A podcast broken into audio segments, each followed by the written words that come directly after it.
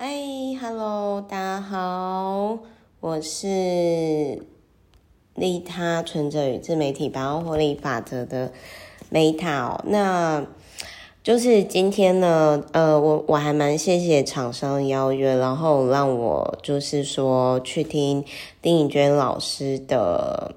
活动，呃，应该是说前几天。那事实上，我觉得蛮 amazing 的，就是我本来之前呢就。有看丁颖娟老师的书，然后那个时候还在想说，哎呦，如果说可以见到丁颖娟老师的话，亲自跟他说谢谢多好啊！那结果呢，就是就还蛮神奇的，所以我觉得会见面的人啊，就是会见面哦。那其实看完就是那个享受吧五十后的第三人生，然后我就突然间觉得说，哎，其实就是我好像已经过这样生活很多年了，诶然后就是，就突然间觉得说，嗯，好哦，好，就是难怪有些人就会说，哎，Meta，其实你现在就是你内在其实做一个就是阿阿姨阿嬷嘛，也不能说阿嬷，都、就是长辈这样子。但我想要讲的是，呃，很多其实就是，如果是有在听我 Podcast 的朋友，其实就有有听过这样子。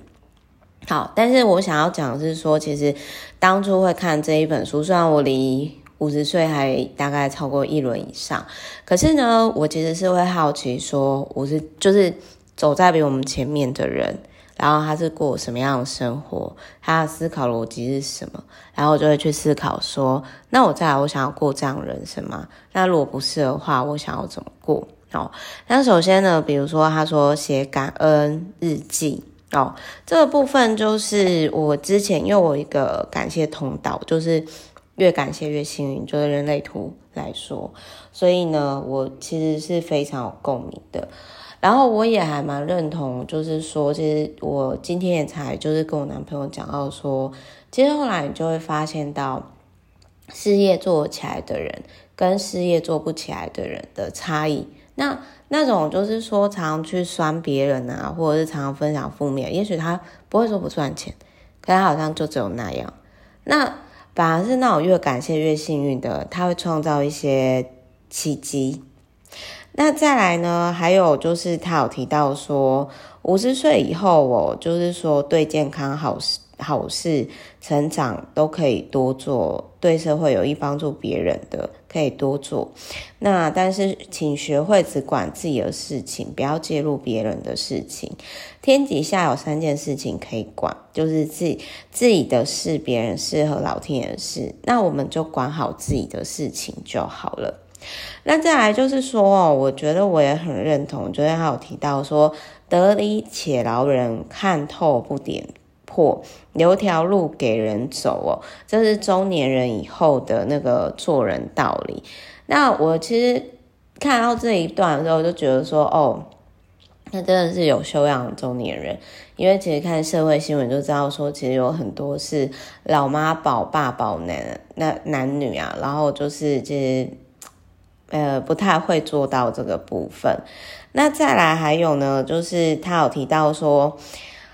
我也很喜欢这这一句话，他就说：“我现在决心当一个温暖的人，因为温暖比精明可爱多了。”那事实上，真的有时候人在卡关的时候，听到一句暖心的话的时候呢，其实真的会就是我觉得挺好的啦。嗯，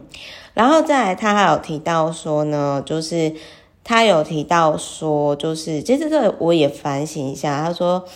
嗯，那些曾经让我纠结过或者是伤害过我的人，我可否放下？而被我辜负或伤害的人，是否有机会去和解，打开心理内疚，做一个了结，这样子啊、跟父母和解，陪他们到老，这个我其实也蛮认同的。就我其实就想说，我其实最近这几年开始跟父母和解嘛。那还有呢，就是说，其实丁颖娟老师里面就提到说，他跟家人的那个呃部分。那他有提到说，卒婚就是从婚姻中毕业。那我阿嬷其实就是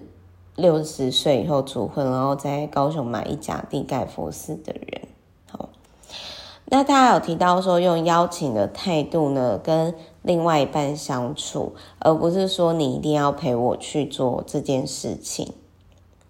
那还有就是这一句话也很狠，就是相由心生啦。那人要为自己的长相负责，以及阅读呢，真的是一辈子的礼物。我想要讲的是，经营自媒体也是一辈子的礼物。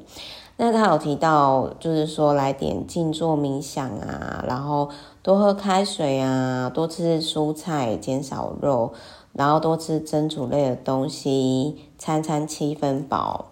每天一万步，学习减法人生，做公益，这些。那还有，我觉得比较帅的是，就是丁颖娟老师说，他其实在退休的时候，然后他跟同事就是帮他策划，就是让他开演唱会。那我必须要讲，老实说，我人生从来没有想过自己要开演唱会，就是也从来没有想过说我要站在呃演唱会那种